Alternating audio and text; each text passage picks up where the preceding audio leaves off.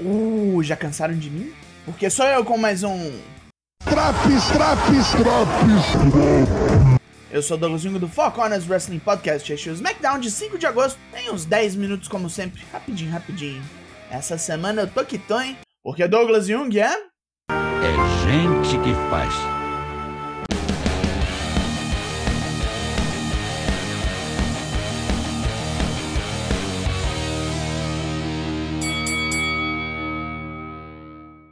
Antes de tudo, temos um recap muito longo do SummerSlam. E vemos que Roman Reigns está no prédio para o programa, aqui na Carolina do Sul.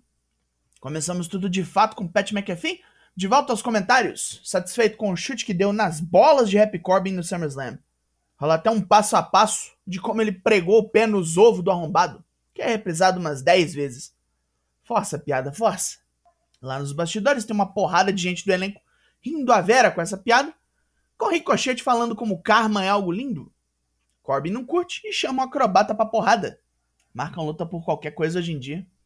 Luta 1: Ricochet versus Happy Corbin. É, velocidade contra força aqui. E Ricochet faz um esforço hercúleo para vender as pauladas do careca merdão. Mas Corbin está mais preocupado com Pat McAfee. E em vez de capitalizar depois de um Deep Six monstruoso, fica lá encarando o comentarista, permitindo que Ricochet o pegue no recoil e depois emende um absurdo Shooting Star Press para vencer. Ricochet e McAfee jogam uma bolinha depois da luta, que o ex-NFL assina e joga pra galera. Sami Zayn chega no camarim da Bloodline para dar um plá. Pergunta de Paul Heyman, que ainda tá todo cagado do F5 que levou de Brock Lesnar, e pede passagem para parabenizar Roman Reigns. Jay Uso bloqueia sua entrada, e Jimmy fala que agora é uma hora meio ruim, mas que vai mandar mensagem para ele ver depois. Ficou no vácuo, Ruivão, né? De volta ao ringue, onde Shinsuke Nakamura busca uma chance de desafio pelo título intercontinental. Luta 2: Shinsuke Nakamura vs Ludwig Kaiser. Nakamura chuta o alemão de tudo que é jeito e só leva ferro quando Walter o encara. Não, não vou chamar de Gunter não. Ludwig o atinge com uma voadora e intercepta uma tentativa de quinchaça com um uppercut. Nakamura volta com uma tentativa de armbar, que Kaiser transforma num roll-up, mas o japonês se livra rápido e acerta um wheel kick. Com o oponente atordoado, o Kinshasa vem e pega em cheio. O Walter vai ter trabalho semana que vem, enquanto Nakamura chama o austríaco pra porrada. Revemos um momento brutal de semana passada, onde os Viking Raiders destroçaram a perna de Xavier Woods com cadeiras. Kofi Kingston diz que não importa o que os vikingos façam, ele nunca se curvará e continuará atrás de vingança contra os dois. Sami Zayn volta pro camarim da Bloodline para perguntar se já tá de boa, e Jimmy pede pro Ruivo ir na produção acertar os pormenores da entrada de Roman mais tarde. ah, virou office boy. Liv Morgan desce pro ringue para se explicar pela controvérsia de sua luta contra Ronda Rousey, onde ela talvez teria desistido antes do juiz contar os ombros de Ronda na lona. Ela diz que só deu os tapinhas para desistir, depois que o juiz contou três, o que o público refuta na hora e vai a pra cacete. Pra mudar o foco, vem Sonya Deville dizer para quem quer ouvir que adora ver Liv com dor e agonia e que vai despachar as mulher tudo hoje pra ir atrás dela no Clash of the Castle.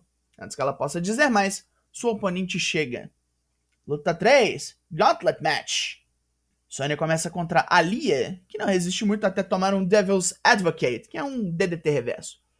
Vem Raquel Rodrigues, que trata Sonya com grosseria máxima, largando uma Vader Bomb e uma Terrana Bomb. Acabou.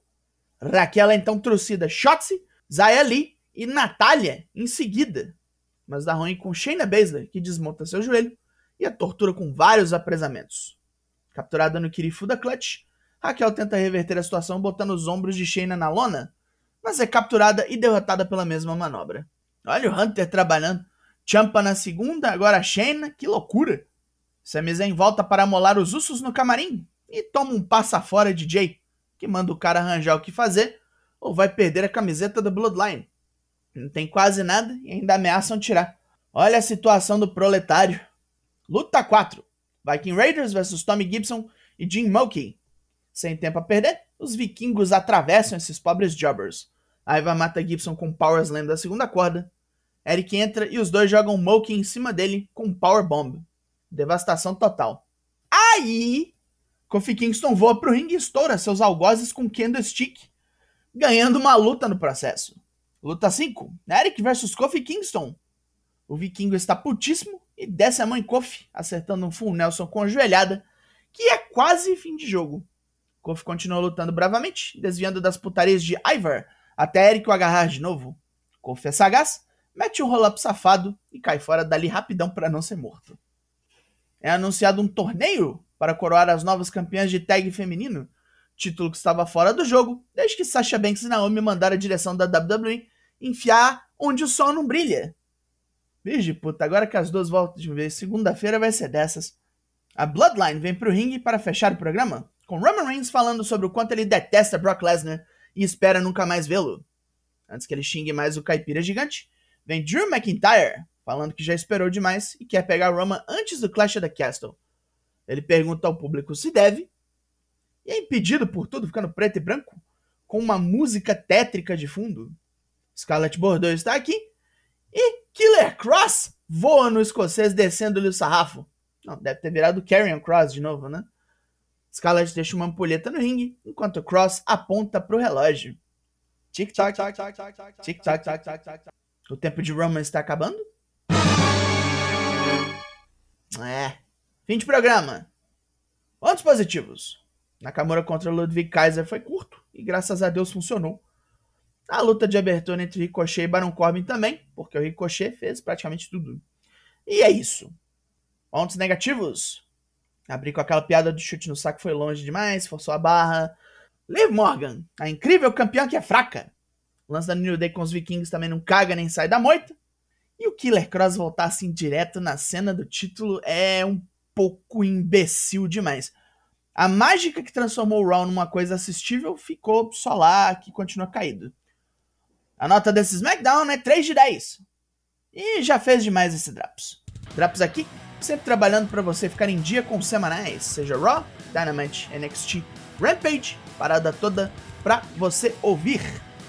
Eu sou Douglas Jung, nós somos o Four Corners Wrestling Podcast e o Tosh volta semana que vem. Logo mais tem mais e até!